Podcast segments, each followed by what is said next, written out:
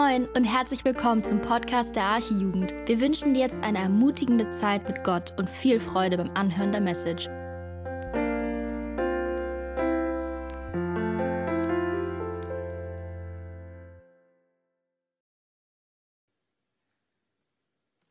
Hallo? Ah. Ja, ich bin Emily und ich lese heute den Bibeltext aus Johannes 14, die Verse 1 bis 14. Ihr dürft gerne mitlesen oder auch mit aufschlagen. Euer Herz erschrecke nicht, glaubt an Gott und glaubt an mich. Im Haus meines Vaters sind viele Wohnungen. Wenn nicht, so hätte ich es euch gesagt. Ich gehe hin, um euch Städte zu bereiten. Und wenn ich hingehe und euch eine Stätte bereite, so komme ich wieder und werde euch zu mir nehmen. Denn damit, damit auch ihr seid, wo ich bin. Wohin ich aber gehe, wisst ihr und ihr kennt den Weg. Thomas spricht zu ihm, Herr, wir wissen nicht, wohin du gehst. Und wie können wir den Weg kennen? Jesus spricht zu ihm, ich bin der Weg und die Wahrheit und das Leben. Niemand kommt zum Vater als nur durch mich. Wenn ihr mich erkannt hättet, so hättet ihr auch meinen Vater erkannt. Und von nun an erkennt ihr ihn und habt ihn gesehen. Philippus spricht zu ihm, Herr, zeige uns den Vater, so genügt es uns. Jesus spricht zu ihm, so lange Zeit bin ich bei euch und du hast mich noch nicht erkannt, Philippus. Wer mich gesehen hat, der hat den Vater gesehen. Wie kannst du da sagen, zeige uns den Vater? Glaubst du nicht, dass ich im Vater bin und der Vater in mir ist? Die Worte, die ich zu euch rede, rede ich nicht aus mir selbst, und der Vater, der in mir wohnt, der tut die Werke. Glaubt mir, dass ich im Vater bin und der Vater in mir ist. Wenn nicht, so glaubt mir doch um der Werke willen. Wahrlich, wahrlich, ich sage euch, wer an mich glaubt, der wird die Werke auch tun, die ich tue, und wird größere als diese tun, weil ich zu meinem Vater gehe. Und alles, was ihr bitten werdet in meinem Namen, das will ich tun, damit der Vater verherrlicht wird in dem Sohn.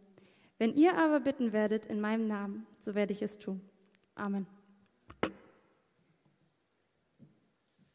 Good job. Nicht, ne? Jetzt? Doch, jetzt hört ihr mich, ne?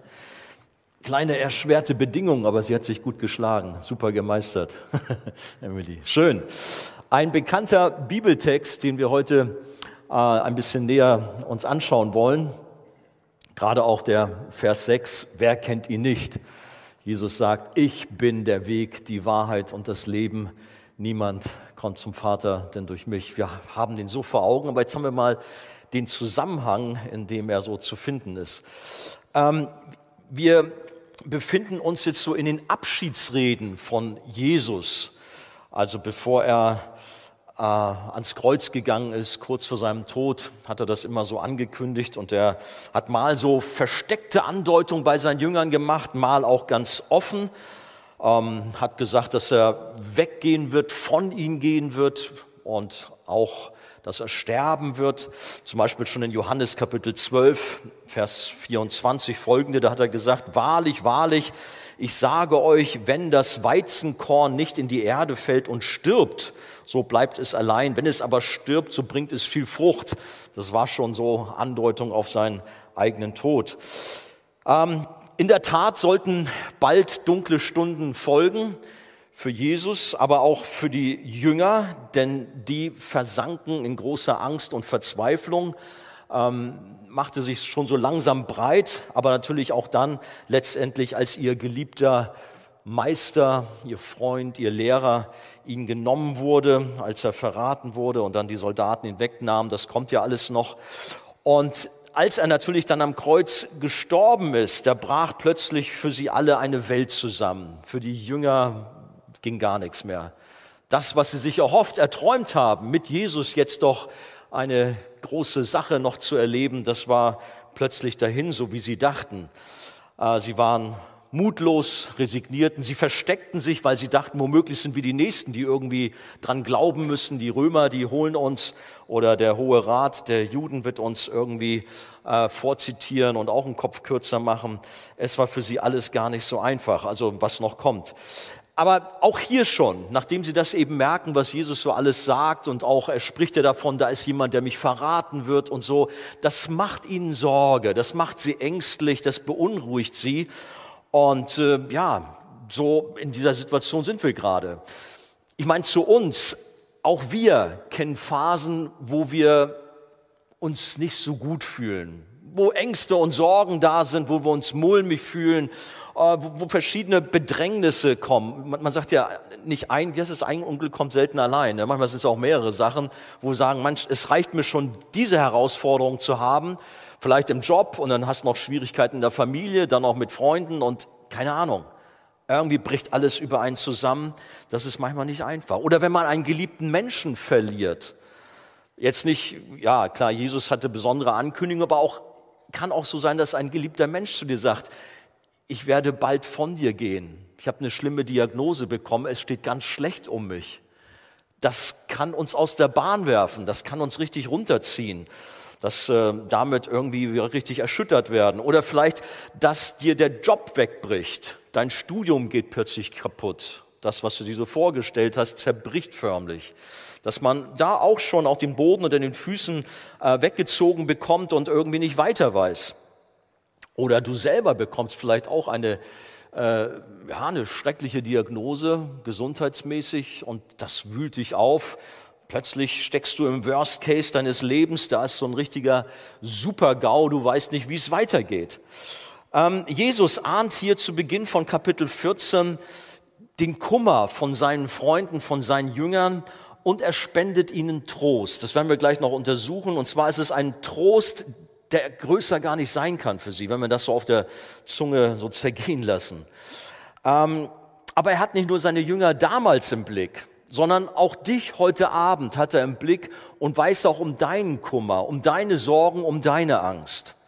Ich weiß nicht, wie du hergekommen bist, vielleicht so rein äußerlich, ja, ganz entspannt und warst ganz fröhlich drauf, äußerlich, aber innerlich, das wissen wir gar nicht, ist dein Herz sehr verzagt, sehr unruhig und da sind tatsächlich Sorgen und Ängste.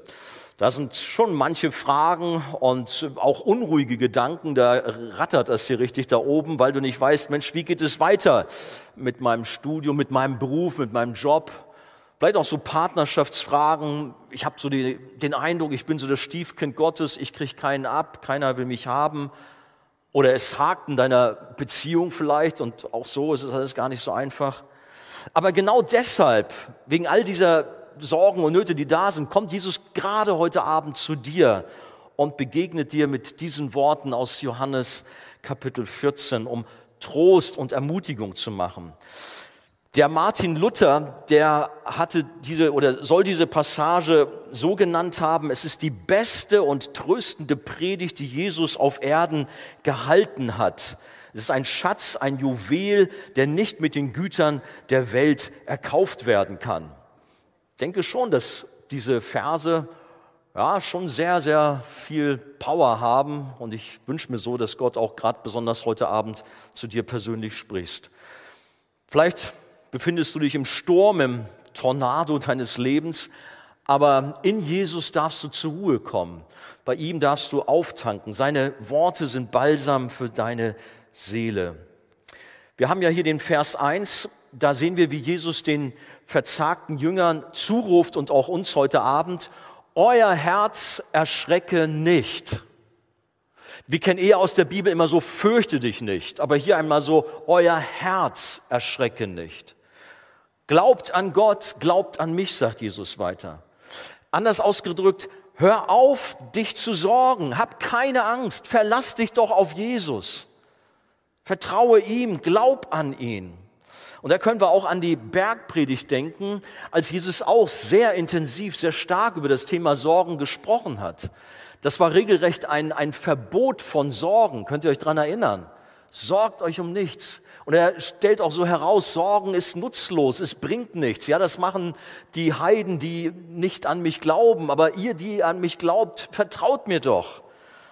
Und ähm, ja, dann erinnert er dran, dass da doch die, die Vögel und auch die Blumen, dass sie versorgt werden. Wie viel mehr wird er euch versorgen, ihr, die ihr euch Kinder Gottes nennen dürft? Also wenn du besorgt, ängstlich, verwirrt, ratlos, äh, aufgeregt bist, Ja, was ist dann los? Dann vertraust du vermutlich nicht in rechter Weise deinem Herrn.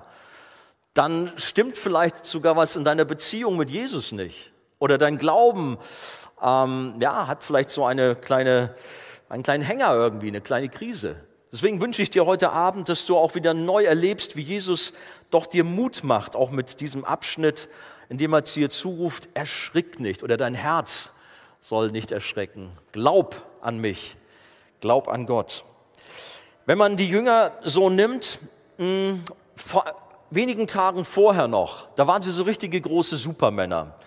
Jesus ist in Jerusalem eingezogen, Tausende von Menschen waren auf den Beinen, haben so Palmwedel da in der Hand gehabt und haben gerufen, Hosianna, König Jesus, unser neuer König, richtig Partystimmung.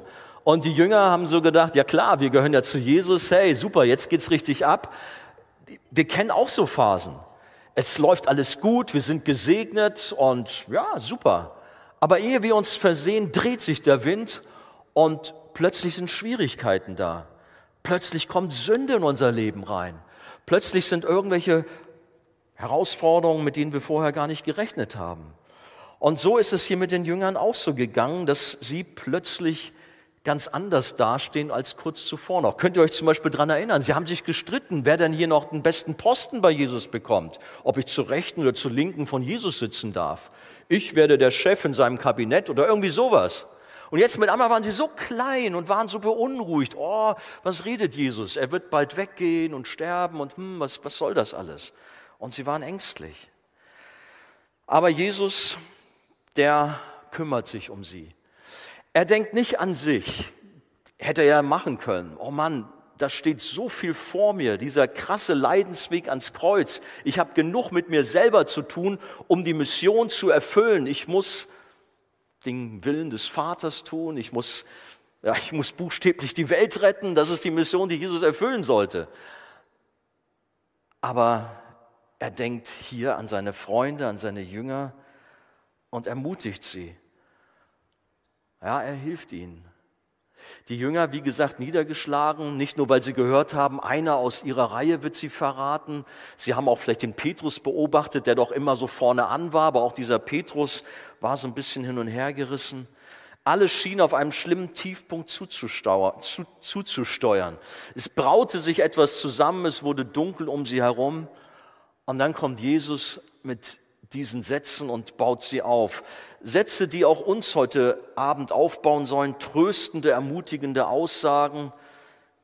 Wir sollen nicht Ängste haben, nicht Sorgen haben, sondern wir sollen Jesus vertrauen. Ich möchte uns drei Ermutigungen daraus nehmen. Man könnte auch vielleicht mehr Punkte daraus machen, aber lasst mich bei den klassischen drei bleiben. Ermutigung Nummer eins ist, dass wir ein ewiges Zuhause bei Jesus im Himmel haben. Das sind so die Verse zwei bis vier. Danach die Verse ähm, 5 bis 11. Da geht es darum, das ist Ermutigung Nummer zwei, dass wir Jesus kennen. Und zwar Jesus, den Weg, die Wahrheit und das Leben. Wir haben eine persönliche Beziehung zu ihm, wir kennen ihn. Und die Ermutigung Nummer drei ist, dass Jesus uns zu größeren Werken berufen hat, als die er selbst getan hat. Das ist also tatsächlich ganz krass. Wie? Wir sollen Größeres tun, als Jesus getan hat? Was lesen wir? Da haben wir in diesem Text drin. Was bedeutet das? Das wollen wir uns alles mal näher anschauen.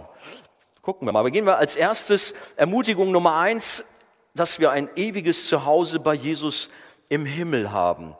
Ähm, ja, wie haben wir gelesen? Gesagt, ich gehe hin, um euch eine Stätte zu bereiten. Nee, Moment, da geht's los. Im Hause meines Vaters sind viele Wohnungen, hat Jesus gesagt. Wenn nicht, so hätte ich es euch gesagt. Ich gehe hin, um euch eine Stätte zu bereiten. Und wenn ich hingehe und euch eine Stätte bereite, so komme ich wieder und werde euch zu mir nehmen, damit auch ihr seid, wo ich bin. Wohin ich aber gehe, das wisst ihr und ihr kennt den Weg. Unsere echte Heimat ist wo? Ist im Himmel, ist keine Frage. Jesus beschreibt das hier, den Himmel, so und er sagt, äh, es ist das Haus meines Vaters. Es gibt schöne Ecken auf dieser Erde. Ich habe mal so ein Bild mitgebracht, vielleicht kann es die Technik mit reinbringen. nur mal so ein Beispiel so. Ne? Ich weiß nicht, was ihr so für Traumwohnungen habt oder für Traumorte, wo ihr sagt, Mensch, da mal Urlaub machen oder vielleicht sogar am besten da wohnen, das wäre doch was. Keine Ahnung, ob das irgendwo in Griechenland ist oder wo. Ähm, ja, das ist schon alles sehr großartig, wenn man sich das so vorstellt. Ich hatte mir auch mal so eine ähnliche Traumwohnung für so einen Urlaub mal besorgt am Lago Maggiore. Toller Blick, alles super bis dann plötzlich Abend für Abend die fetten Taranteln rauskamen und irgendwie, ja, jeden Abend an den weißen Wänden waren sie nicht zu übersehen und dann auch nicht so klein, sondern so fett. Der Urlaub war für mich erledigt. Ich habe gedacht, da fahre ich nicht wieder hin. Weiß ich nicht. Deswegen, man denkt, okay, es ist Himmel, es ist toll. Jetzt bei diesem Bild weiß ich nicht, aber vielleicht äh, hat das Wasser nur gerade zwei Grad oder so. Nee, keine Ahnung. Aber so manchmal denkt man, ich bin jetzt hier und habe den Himmel auf Erden na, so himmlisch ist es dann doch nicht. Da fehlt es doch an allen Ecken und Enden. Also ja, der Himmel ist ganz anders. Aber wir kommen da gleich noch drauf zu sprechen. Ähm, Jesus spricht davon, dass er Wohnungen herrichtet im Haus seines Vaters. Damals zu seiner Zeit war das übrigens so, wenn die Söhne der Familie heranwuchsen und heirateten, dann wurden einfach weitere Räume hinzugefügt und wurden für sie hergerichtet und so wurde das Haus oder der Hof nach und nach immer größer. Und der Sohn, der heiraten wollte, versicherte seiner Braut, dass er, nachdem er ihre Wohnung im Haus seines Vaters fertig hergerichtet hat, dann kommen würde am Tag der Hochzeit und sie bei sich aufnehmen würde. So in etwa lief das ab, da so im alten Israel.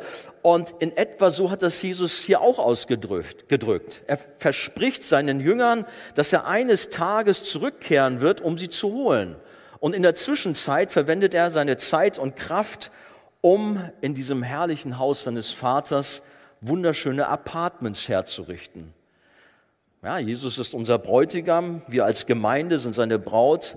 Das passt schon so alles. Und er ist gegangen, um uns eine Wohnung herzurichten. Darauf dürfen wir uns freuen. Wir sind jetzt schon Himmelsbürger und werden eines Tages nach Hause gehen und dort auf ewig im Himmel bei Jesus, bei unserem Vater sein. Und vor allen Dingen ist es wichtig, wir sind da nicht in einem Hotel nur vorübergehend.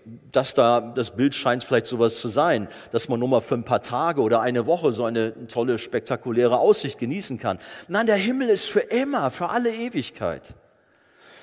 Und ich glaube, wir tun gut daran, wenn wir uns die schönsten Stellen auf dieser Erde vorstellen, was weiß ich, einen weißen Sandstrand, Palm oder worauf du stehst oder eine tolle Almwiese mit äh, tollen Bergmassiv, keine Ahnung, was so deine Urlaubsgelüste so sind oder am liebsten, wo du für mal sein möchtest. Das alles ist im Grunde eine riesengroße Müllhalde im Vergleich zu der Herrlichkeit des Himmels. Glaubst du das? Nee, glaubst du nicht, ne? Kannst du dir gar nicht vorstellen. Aber die Bibel sagt an einer Stelle, was kein, kein Auge gesehen, kein Ohr gehört hat, so fantastisch, so herrlich ist der Himmel. Wir können es nicht in Worte fassen. Und auch wir merken, der Johannes, der die Offenbarung verfasst hat, der kommt da immer wieder an seine Grenzen. Wenn wir hier von himmlischen Wohnungen reden, dann geht es nicht um einzelne Wohnungstypen, ob du nun da irgendwie in der Zukunft ein Penthouse erwarten willst. Ich weiß nicht, möchtest du zum Himmel gern ein Penthouse? Nein, lass mal lieber. Aber so haben wir so Vorstellungen. Ja, reicht's denn für mich? Bin ich dann auch äh, gehorsam genug? Werde ich eine Penthouse-Wohnung haben oder habe ich eher so eine zugige Kellerwohnung? Ich kenne ja solche Gespräche. Hauptsache, ich bin im Himmel. Aber ich sage euch, es gibt dort nur perfekte Wohnungen. Da gibt es nicht irgendwie eine zugige Kellerwohnung und dann die anderen gucken dann von oben herab, weil sie im Penthouse wohnen. Alle Wohnungen sind super. Aber wie ich gerade sagen wollte, es kommt nicht an auf Penthouse, Souterrain oder Hanglage oder Haus am See oder mit Bergblick, sondern um den Wohnort als solches. Die Bibel spricht von einer Stadt, der die gesamte Familie Gottes umfasst. Alle, die ihr zu Jesus gehört, ihr werdet in dieser himmlischen, genialen Stadt sein für alle Zeit. Und es wird schöner sein, als man sich das überhaupt erträumen kann. Es wird gigantisch sein. Und wir werden bei Gott wohnen. Er ist direkt bei uns in unserer Mitte. Manchmal hat man ja auch so vielleicht so Vorstellungen vom Himmel, naja, ja, es ist riesengroß, wir sind ja ganz viele Milliarden von Menschen und vielleicht aus der Ferne kann ich dann irgendwo erahnen, da ist der Thron Gottes irgendwie. Mit dem Fernglas kriege ich das gar nicht hin. Da muss ich noch eine Tagesreise machen oder irgendwie sowas. Nein, die Bibel sagt, dass Gott mitten in unserer Mitte ist.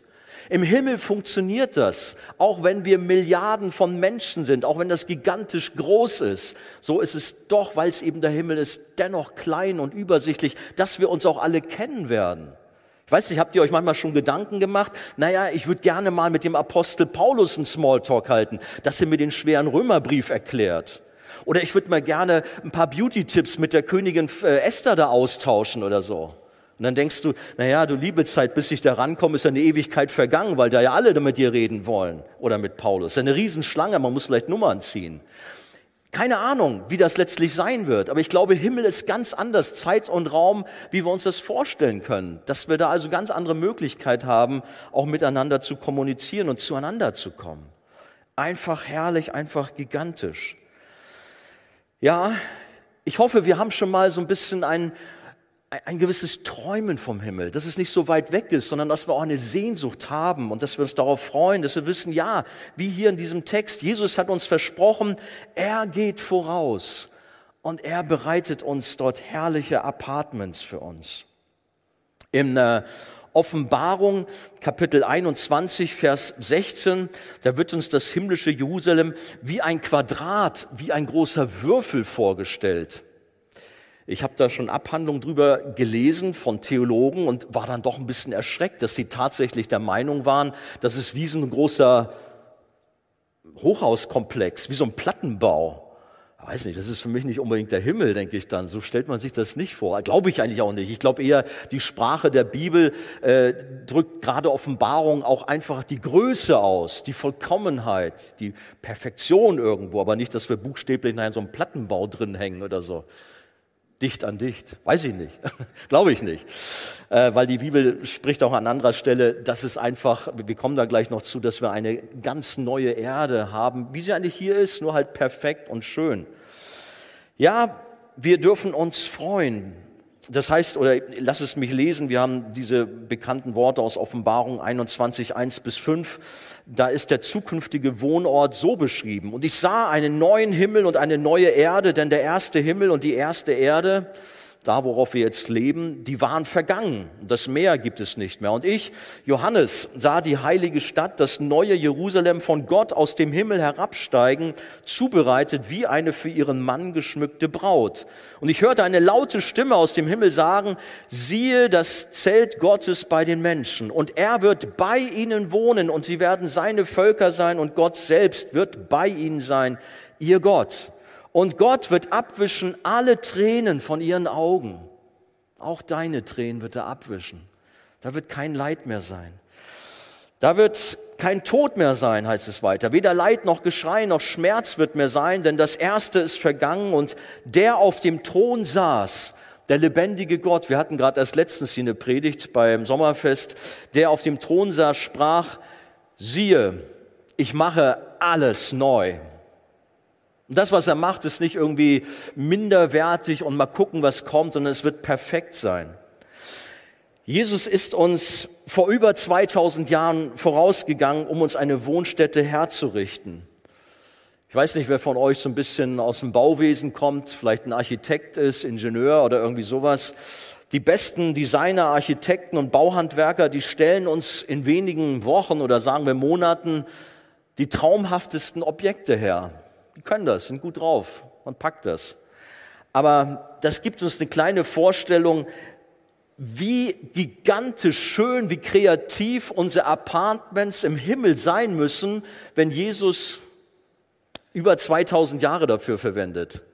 Nun müssen wir uns nicht vorstellen, dass jetzt Jesus selber mit einem Malerpinsel da rumrennt und tapeziert und so und designt, sondern irgendwie wird das anders sein. Auf jeden Fall sagt die Schrift, dass er selber gegangen ist, um für uns, die wir zu ihm gehören, Apartments, Wohnungen herzurichten. Und das ist doch einfach gigantisch. Die Bibel sagt auch etwas zu den Baustoffen, beschreibt den Himmel mit Mauern aus Edelsteinen, Toren aus Perlen, Straßen aus purem Gold, durchsichtig wie Glas. Und wir können ausgehen, habe ich vorhin schon gesagt, dass der Johannes, der diese Vision hatte, der war schlicht überfordert, als Gott ihn so ein klein bisschen von dem Himmel so einen Blick schenken, äh, geschenkt hat der konnte das überhaupt nicht in Worte kleiden und uns beschreiben. Deswegen, hey, wir dürfen uns sowas von freuen. Wir dürfen einfach nur voller Erwartung und Spannung sein. Und das, wenn das kein Trostwort ist, dass Jesus sagt, ey, ich gehe voraus, macht euch keine Angst, bleibt locker, keine Sorge, ich habe die beste Wohnstätte für euch. Und der Tag kommt näher, wenn ihr da bei mir einziehen werdet und mit mir zusammen die Ewigkeit verbringen werdet. Aber was für ein Trost und Ermutigung auch für die verängstigten Jünger damals in der dunklen Phase vor, aber auch nach der Kreuzigung ihres geliebten Herrn. Aber wie gesagt, auch für uns heute in unseren Herausforderungen. Uns erwartet eine fantastische Zukunft. Deswegen, wir dürfen ermutigt sein. Aber gehen wir zum zweiten ähm, Trostwort oder zweite Ermutigung. Das ist, dass wir Jesus, den Weg, die Wahrheit und das Leben persönlich kennen dürfen da auch mal ein, Bild mitgebracht. Das heißt, ähm, ja doch, blendet es vielleicht schon mal ein. Ich weiß nicht, kann man das so erkennen? Habt ihr das schon mal irgendwann gesehen? Das ist ein altes, bekanntes Bild über zwei Wege. Der breite Weg, der letztendlich ins Verderben führt, da sehr drastisch aus, ja, dargestellt mit Krieg und ähm, ja, endet im Tod. Und dann ist dieser schmale Weg, rechts geht das so ab und der führt steinig und beschwerlich letztendlich in die himmlische Stadt, in das himmlische Jerusalem. Das ist das, was uns die Bibel auch deutlich macht, der schmale und der breite Weg. Und die, die Jesus abgelehnt haben und mit ihm nichts zu tun haben wollen, die befinden sich auf diesem breiten Weg und genießen ihr Leben, machen Party und ja, kostet es, was es wolle. Und die, die sich selbst verleugnen, die ihr Kreuz auf sich nehmen, die an Jesus glauben, gehen diesen schmalen Weg, ja. Die Frage an dich heute Abend, auf welchem Weg befindest du dich? Bist du mit der Masse, mit dem Mainstream unterwegs auf diesem breiten Weg und sagst, ach, was interessiert mich Gott, ich komme schon selber klar? Oder durftest du Jesus schon persönlich erfahren und bist auf diesen sogenannten schmalen Weg unterwegs, der zwar belächelt wird und du wirst verspottet, gemobbt, aber du weißt doch, hier bin ich richtig weil Jesus hat mich gepackt und ich darf ihm nachfolgen. Kennst du Jesus persönlich? Hast du ihn erkannt? Wenn wir Jesus erkannt haben, das ist nicht selbstverständlich, das macht uns dieser Text auch deutlich. Es ist ein riesengroßes Privileg, eine, eine, ein Vorrecht, dass wir als kleine Menschen den König der Könige ganz persönlich als Freund kennen dürfen, zu ihm gehören dürfen, mit ihm leben dürfen, mit ihm Austausch haben dürfen, ein Geschenk der Gnade Gottes. Wenn immer unser Herz traurig und niedergeschlagen ist, dann wissen wir als Nachfolger Christi, dass da jemand für uns da ist. Der Vater sandte seinen Sohn aus Liebe zu uns. Johannes 3, 16 kennen wir alle, damit alle, die an ihn glauben, nicht verloren gehen. Jesus ging den Weg ans Kreuz für uns aus Liebe. Dort hat er für uns stellvertretend die Sünde auf sich genommen und wir, die wir an ihn glauben, ja, dürfen frei sein, dürfen Vergebung erfahren. Mögest du diesen Weg beschreiten. Ich kann das dir nur ans Herz legen. Wer an Jesus glaubt, der kennt auch den Vater. Diese Verbindung wird hier deutlich. Wenn du Jesus kennst, dann kennst du auch den Vater. Das gehört untrennbar zusammen. Deswegen ist es tragisch, wenn Menschen auch Jesus ablehnen, ihn vom Thron stoßen, auch seine Gottheit anzweifeln oder auch nicht akzeptieren, das ist schwierig. Jesus erklärt uns, dass er gehen wird und seine Jünger auf diesem Weg ihm nicht folgen werden, beziehungsweise den Jüngern erklärt er das. Interessant, Jesus ging davon aus, dass seine Jünger schon wussten, wohin er gehen würde. Nochmal Vers 4. Jesus sagt, wohin ich aber gehe, wisst ihr und ihr kennt den Weg. Jetzt kommt nur Thomas, okay, der sprichwörtliche Zweifler, und er scheint ihm ja hier so zu widersprechen. Vers 5. Lesen wir weiter. Thomas spricht zu ihm, Herr, wir wissen nicht, wohin du gehst. Und wie können wir den Weg kennen? Keine Ahnung, wovon du redest, Jesus. Also du sagst, wir wissen, wir müssen den Weg kennen. Ich habe keine Ahnung, den Weg kenne ich nicht. Weiß nicht, vielleicht bist du auch so einer. Also ich verstehe so manche Passagen aus der Schrift nicht.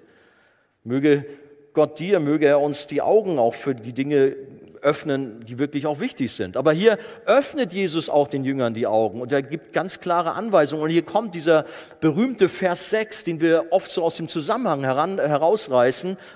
Ist ja auch okay, ihn zu benutzen und zu sagen, dass Jesus der Weg, die Wahrheit, das Leben ist. Aber gerade hier, als Thomas so seine Zweifel äußert, ich weiß nicht welchen Weg, keine Ahnung, was meinst du? Da sagt dann Jesus und spricht zu ihm, ich bin der Weg ich bin die Wahrheit, ich bin das Leben. Niemand kommt zum Vater als nur durch mich. Die Jünger, nicht nur der Thomas, die hatten immer wieder gewisse Verständigungsschwierigkeiten und sie konnten Jesus gedanklich nicht, nicht bis ins letzte Detail folgen. Aber Jesus reagiert nicht unwirsch, sondern er hilft mit einer ganz besonderen Antwort, die wir uns wirklich auf der Zunge zergehen lassen müssen. Wenn er das dem Thomas zuruft, der so durcheinander vielleicht ist und gar nicht weiß, was meint jetzt Jesus mit Weg und so. Und Jesus sagt, hey, guck mich an. Ich bin der Weg und die Wahrheit des Lebens. Wer mich kennt, der kennt den Weg. Johannes 14,6 ist sicher einer der wichtigsten Verse der gesamten Bibel. Die Kernbotschaft von Johannes ist uns Jesus als den Christus, den Sohn Gottes vorzustellen. Das geht durch das ganze Johannesevangelium durch. Jesus ist Gott, was uns auch gerade diese Ich bin Worte nahebringen. Auch hier dieses Ich bin, der Weg, die Wahrheit und das Leben. Über Jesus, den Weg, erreichen wir ganz sicher das Ziel. Er hat uns gerade beim ersten Punkt garantiert, ich werde Wohnung vorbereiten und ihr werdet bei mir in diesen Wohnungen sein. Eine Riesengarantie. Brauchst keine Sorge zu haben. Jesus sorgt dafür. Und hier auch, dass er uns auch garantiert, hey, ich bin der Weg und über mich kommt ihr zum Vater. Das ist wichtig, das auch so richtig aufzunehmen. Natürlich ist diese Wahrheit sehr herausfordernd für viele Menschen. Auch gerade, wo man sagt, naja, wir leben in einer postmodernen Zeit, was ist schon Wahrheit? Das ist relativ, da gibt es so viele Wahrheiten. Aber Jesus sagt, nein, ich bin die Wahrheit. Und da scheiden sich die Geister, die Menschen kommen damit nicht klar. Wir haben gerade, was diesen Text angeht, manche Diskussion. Ja, das ist ja ein Absolutzeitsanspruch. Wenn Jesus sagt, ich bin der Weg, ich bin die Wahrheit, ich bin das Leben. Ja, das ist es. Jesus sagt es. Und wenn einer das sagen darf, dann auch Jesus, weil er ist Gott. Und du tust gut daran, das zu glauben und es nicht in Frage zu stellen. Viele mögen sich daran reiben. Ist richtig. Ihr kennt den Spruch vielleicht, viele Wege mögen nach Rom führen. Und es gibt viele verschiedene Religionen und viele verschiedene Heilslehren. Aber es gibt nur einen einzigen Weg, der zu dem lebendigen Gott führt. Und das ist nur über Jesus Christus. Ich habe schon manchmal Diskussionen gehabt mit äh, Leuten aus anderen Religionen, bis hin zu Scientology und allen möglichen, die, die äh, auch mich bekehren wollten und mir zeigen wollten, welcher Weg der richtige ist. Aber wisst ihr, ich war so froh, so froh, dass ich auch sagen konnte, Leute, ich weiß Bescheid. Ich kenne den Weg. Ich kenne die Wahrheit. Ich kenne das Leben. Ich habe es in mir. Ich habe es persönlich erlebt. Und so wünsche ich das auch dir, dass du auch in dieser Sicherheit durchs Leben gehen kannst, wenn du dann Jesus wirklich persönlich erfahren hast. Die Welt sieht das alles naturgemäß anders und es behaupten viele, dass es außer Jesus noch viele andere Wege und Heilslehren und Religionen gibt, die zu Gott führen und dass wir doch nicht so eng und intolerant sein sollen. Aber ich sag mal, wir haben ja viele liberale Strömungen auch in dieser Zeit. Nur wir machen uns schuldig. Was hilft es jemand, wenn wir die Wahrheit verdrehen und Menschen Lügen auftischen und womöglich von einer Welteinheitsreligion fantasieren und uns nach eigenen Ideen irgendeine Heilslehre zusammenschustern, die in die Irre führt? Die Wahrheit finden wir in der Schrift. Wir müssen aufpassen, der Zeitgeist ist massiv da und versucht auch die Christenheit einzulullen. Da sind so viele ehemalige große ja, Anführer, Theologen, wo ich mich nur wunder, wie sie plötzlich auf Abwege geraten und alles Mögliche in Frage stellen. Der Teufel schläft nicht, er versucht zu verführen. Um eine bestimmte Person zu treffen, zu kontakten, da brauche ich ja die Nummer von dieser Person. Dann kann ich ihr eine Nachricht schreiben oder eine E-Mail-Adresse. Oder noch besser die Adresse, dann kann ich das in mein Navi eingeben und kann dann zu ihr kommen. Und die muss ganz genau stimmen. Ich habe mal von einer kuriosen Geschichte gehört. Da war ein, äh, ein, ein Unternehmen, der musste irgendwelche elektronischen Geräte nach, äh, nach Mecklenburg-Vorpommern bringen. Und äh, er hat nur die, die, die, die Stadt da eingegeben, ich weiß nicht, Neustadt oder irgend sowas, so, so, so, ein Wort, was es öfters gibt. Der ist da gelandet, nee, der ist nicht da gelandet. Sein Navi hat ihn nicht nach Mecklenburg-Vorpommern geführt, sondern nach Österreich. Das ist eine wahre Geschichte. Ich weiß zwar nicht, wie sowas passieren kann. Irgendwo muss man doch mal langsam aufwachen, wenn man äh, irgendwo am Zoll ist oder so. Nee, irgendwas läuft hier schief. Ne? Aber der ist tatsächlich da in Österreich in, dieser, in diesem Ort angekommen mit dem gleichen Namen, aber eine ganz andere Postleitzahl, ein ganz anderes Land. Wie tragisch ist das? Deswegen, es kann nicht nur so ein bisschen, ich, ich weiß so, so ein bisschen Bescheid, so vage irgendwie. Nein, du musst den Weg kennen, du musst Jesus kennen und dann findest du auch den Vater. Dann kommst du auch da an. Sonst landen wir in der Irre. Das ist also ein ganz wichtiger Punkt, da wirklich aufzupassen, dass wir Jesus den Weg haben, den schmalen Weg und nicht auf diesen breiten Weg geraten, der in die Gottesferne führt oder auch Hölle genannt. Wir sagen damit nicht, dass wir als Christen besser sind als Menschen anderer Religionen, die sehr aufrichtig oder hingebungsvoll in ihrem eigenen Glauben sind, sondern wir sagen lediglich mit aller Demut, was Gott selbst uns in seinem Wort so deutlich offenbart hat, dass niemand zu ihm kommen kann, außer durch Jesus Christus. Das ist ja das, was die Heilige Schrift sagt. Und das ist ein ganz wichtiger Punkt. Ja, in einem Gespräch mit seinem Jünger Philippus stellt Jesus dann hier auch nochmal heraus, worauf es ankommt. Vers 7. Wenn ihr mich erkannt hättet, so hättet ihr auch meinen Vater erkannt und von nun an erkennt ihr ihn und habt ihn gesehen. Gerade hatten wir schon den Thomas am Wickel, der so ein bisschen Fragen hatte. Jetzt kommt Philippus. Philippus spricht zu ihm, Herr, zeige uns den Vater, so genügt es uns.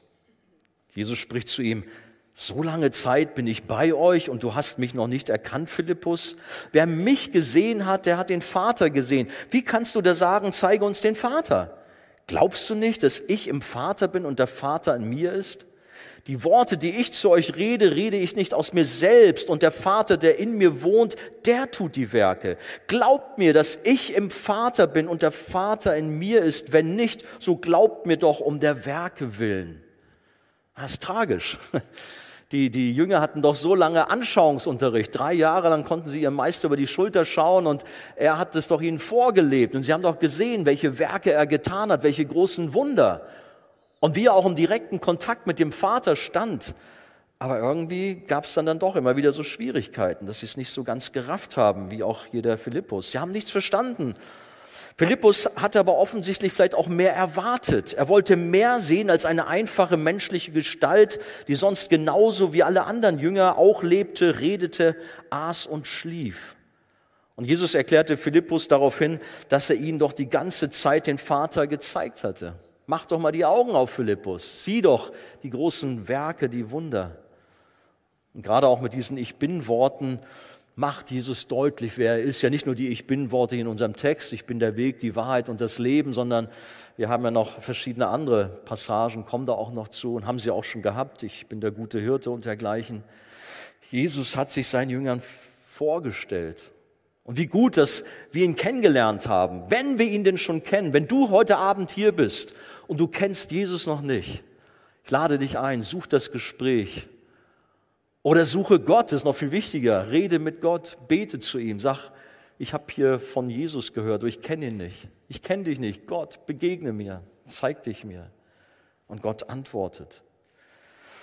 Wenn wir diese Wahrheit verstehen, dann werden wir verstehen, dass es nur einen Weg zu Gott dem Vater gibt. Nur durch Jesus kann jeder Mensch, ob Mann, Frau oder Kind, zu Gott Zugang haben. Nur durch Jesus kommen wir zum Vater. Und wenn wir diese persönliche Beziehung zu Jesus, zu Gott haben, dann haben wir auch die Kraft und Autorität Gottes zur Ehre Gottes Großes zu tun. Und das bringt uns zum dritten und letzten Punkt oder letzte Ermutigung, dass Jesus uns zu größeren Werken berufen hat, als die er selbst getan hat. Verse 12 bis 14 machen das deutlich, dass ich komme da gleich mal drauf. Ich habe da auch noch mal so ein, so ein Bild mitgenommen, äh, mitgebracht, ja, so eine Weltkugel, Lichter drauf, verschiedene Städte. Äh, gut, wir kommen gleich drauf, warum ich das ausgewählt habe. Ähm, Jesus hat uns berufen. Wenn wir Angst vor einer ungewissen und schwierigen Zukunft haben, dann fühlen wir uns meist schwach, machtlos, da etwas gegen zu tun zu können. Rückschläge im Leben führen oft dazu, dass wir uns wertlos fühlen, dass wir resignieren. Aber Jesus gibt uns hier eine gigantische Ermutigung, sodass wir nicht aufgeben, sondern weitermachen. Dass wir stark genug sind, um alle Herausforderungen des Lebens zu meistern. Und, und ich meine eigentlich jeder Vers, aber auch gerade hier Vers 12, lass es mal so richtig an dich heran. Jesus sagt, wahrlich, wahrlich, ich sage euch. Ihr wisst ja, was es bedeutet. Achtung, Achtung, hört mal her, das ist was ganz Wichtiges, wenn er wahrlich, wahrlich sagt. Und was sagt er? Wer an mich glaubt, der wird die Werke auch tun, die ich tue. Das sagt der Sohn Gottes, das sagt Jesus Christus persönlich. Und er wird größere als diese tun, weil ich zum Vater gehe. Wow.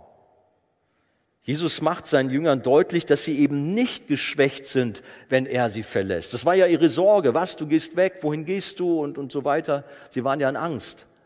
Aber er sagt, hey, ihr werdet nicht geschwächt, sondern eigentlich werdet ihr dadurch nur stärker, noch effektiver werden, als ihr vor das mit mir zusammen wart. Sie sind nicht allein gelassen, sondern er ist ja bei ihnen und seine Kraft und Autorität lebt, lebt in ihnen. Auch wenn wir an den Missionsbefehl denken. Jesus fängt damit an, mir ist gegeben alle Macht im Himmel und auf Erden. Und in dieser Autorität dürfen auch wir als Kinder Gottes rausgehen und das Evangelium weitergeben. Wenn wir ihm vertrauen, an Jesus glauben, dann werden wir größere Werke tun als Jesus. Hm. Was, was sagst du zu dieser Bibelstelle? Was denkst du? Stimmt da was nicht? Druckfehler in der Bibel? Oder was ist da los? Du sagst, naja, aber die Gemeinde Jesu, die ist doch heute eher schwach, sie ist zerstritten und das sind die einzelnen Gläubigen, die kämpfen mit den Sünden und äh, haben viele andere Schwächen und oh, das ist alles ganz schwierig. Wer hat denn bitte schön als Nachfolger von Jesus schon Tote auferweckt? Hat schon jemand von euch Tote auferweckt? Okay. Hat schon jemand von euch Leprakranke geheilt? Blinde geheilt? Wir sollen größere Sachen tun als du. Wo ist das zu sehen? Die Gemeinde Jesu ist schwach, da ist nichts. So viel Liberalität und so viel Kaputtes. Ja, hin und wieder vielleicht, da passiert mal was. Aber Vermehrungswunder habe ich auch noch nicht gehört, dass das passiert ist. Naja, und es gibt schon mal eine Wunderwirkung, aber ehrlich gesagt ist da auch sehr viel Fake und Wunschdenken dabei. Also das, was Jesus hier sagt, sagst du vielleicht, das muss bestimmt so als ein Bild, als eine Metapher gemeint sein, oder? Ist es eine Metapher für irgendwas? No, das hat er absolut so gemeint, wie er es gesagt hat. Nur die Frage ist nur, was meint er denn mit sein größtes, oder was ist denn das größte Werk? Was ist denn das, was wir Größeres machen als er? Was meint ihr? Sind das wirklich Heilungen und spektakuläre Wunder? Dass wir durch die Luft fliegen, dass wir, keine Ahnung, 100.000 Burger mal mit Schnipsen mal und dann hier eine Party machen oder irgendwie ein Vermehrungswunder? Alles gigantische Dinge. Nein, Jesus ist gekommen, um zu suchen und zu retten, was verloren ist. Das ist seine Mission. Lukas 19, Vers 10 steht das. Es geht also in erster Linie um die Rettung von Seelen. Und nun schauen wir mal um uns herum. Jesus ist zum Vater gegangen. Begann schon gleich danach. Petrus hielt eine einfache Predigt. Klar, er war Fischer, kein großes Theologiestudium. Aber er redet dort und was passiert? 3000 Menschen bekehren sich und wurden der Gemeinde hinzugefügt. Und die Gemeinde in Jerusalem erlebte ein rasantes Wachstum. Später äh, liest man davon, dass 5000, alleine 5000 Männer da waren. Man spricht von über 20.000 in der Gemeinde. Gigantisch.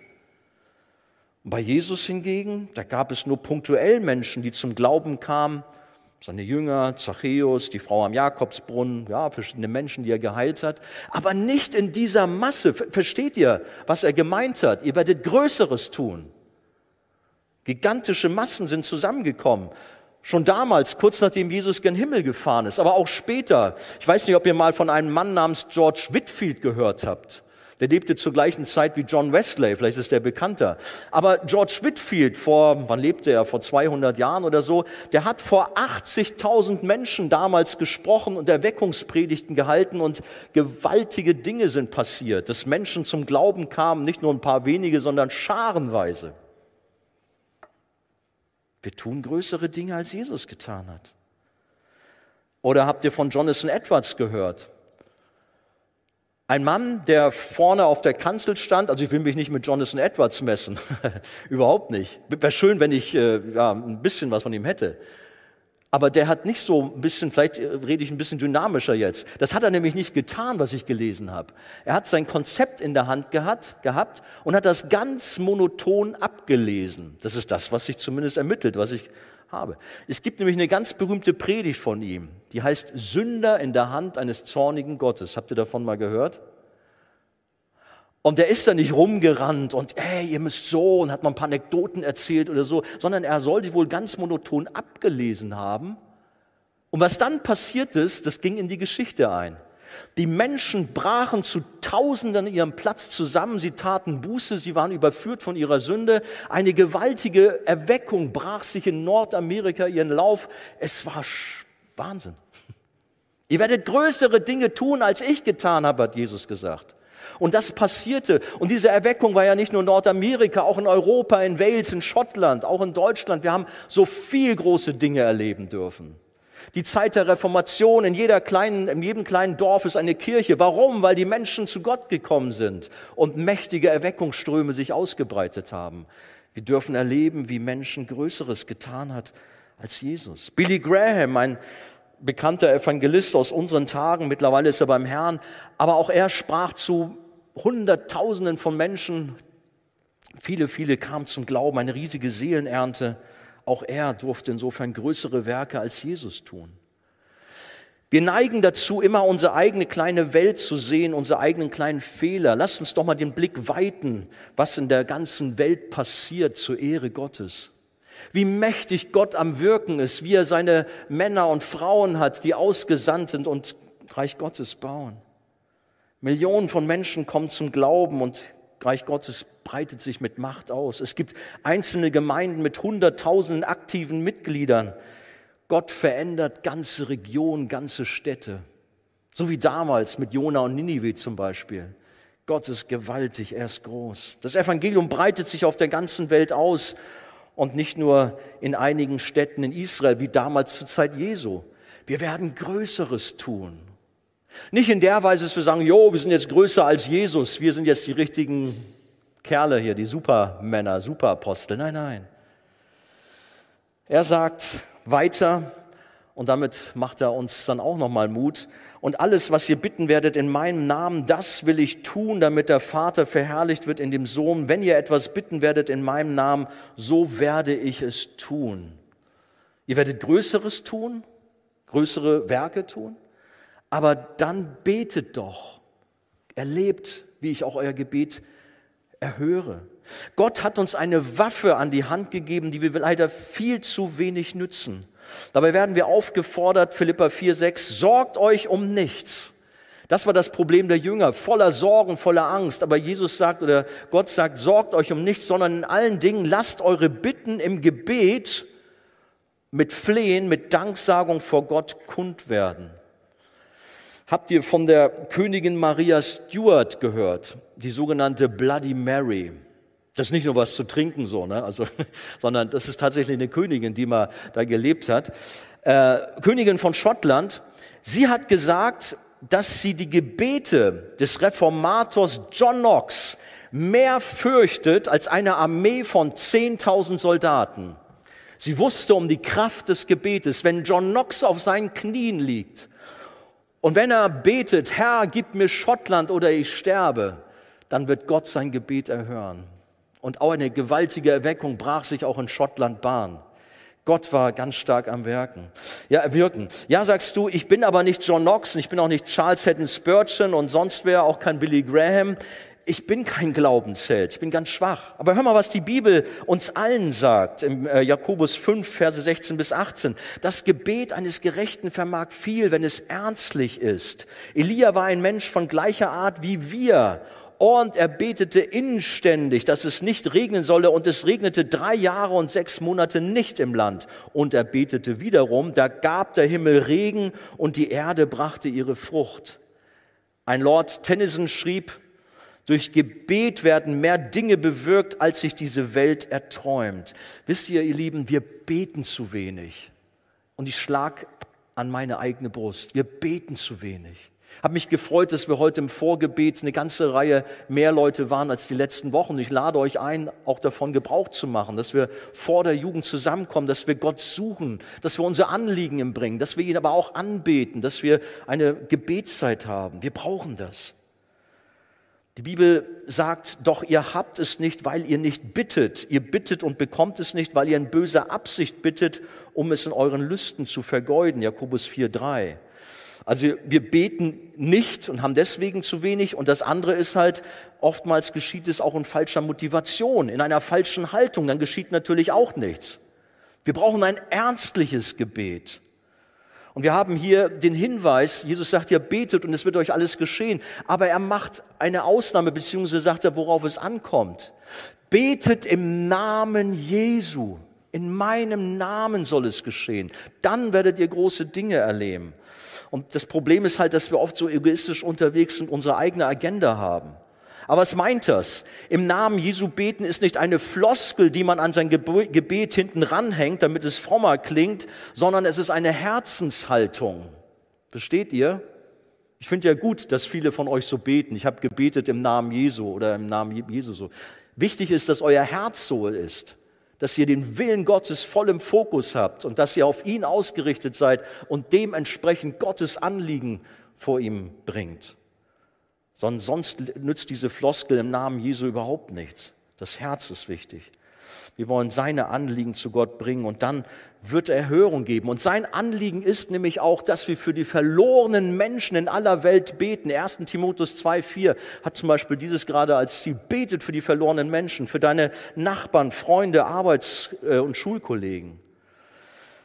Die Gemeinde Jesu hat Gott mächtig erlebt. In einer Verfolgungszeit haben sie zusammen gebetet.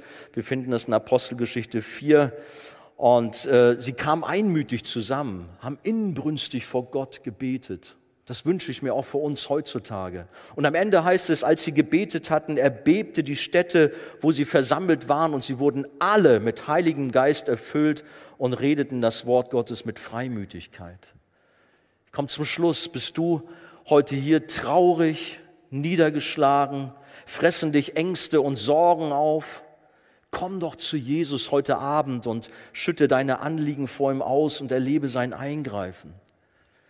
Durch die tröstenden Worte, die Jesus seinen Jüngern gab und uns heute gibt, dürfen wir ermutigt sein. Und lass uns doch diese drei Ermutigungen wirklich auf uns wirken. Das erste, wir haben eine sichere Zukunft in einer herrlichen Wohnung bei Jesus im Himmel. Das zweite, wir kennen den Vater durch Jesus, der für uns der Weg und die Wahrheit und das Leben ist. Und drittens, wir haben die Zusicherung, dass wir größere Werke als Jesus tun werden und dass unser Gebet eine enorme Kraftquelle ist.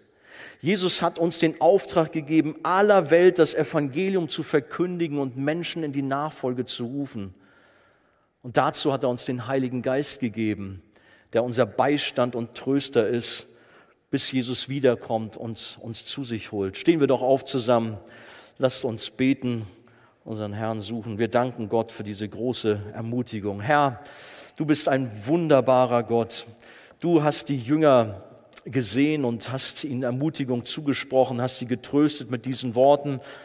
Aber auch uns, Herr, gelten diese Worte.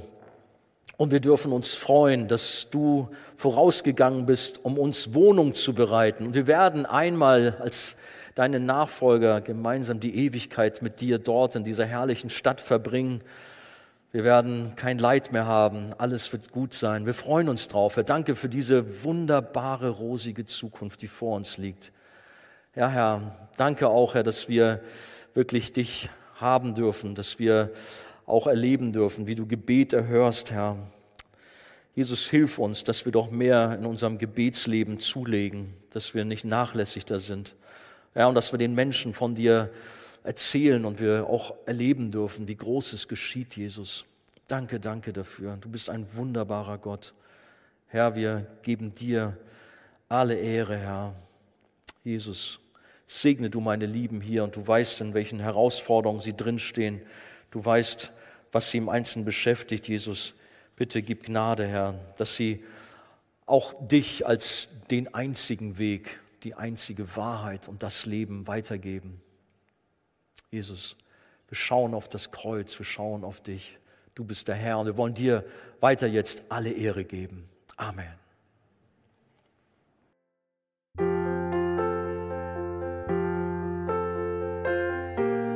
Wir freuen uns, dass du heute mit dabei warst. Wir als Archijugend sind fest davon überzeugt, dass Gott auch heute durch sein Wort spricht und hoffen, dass du ihn durch diese Predigt besser kennenlernen konntest. Weitere Beiträge von uns findest du auch auf unseren Social-Media-Kanälen oder unter archijugend.de.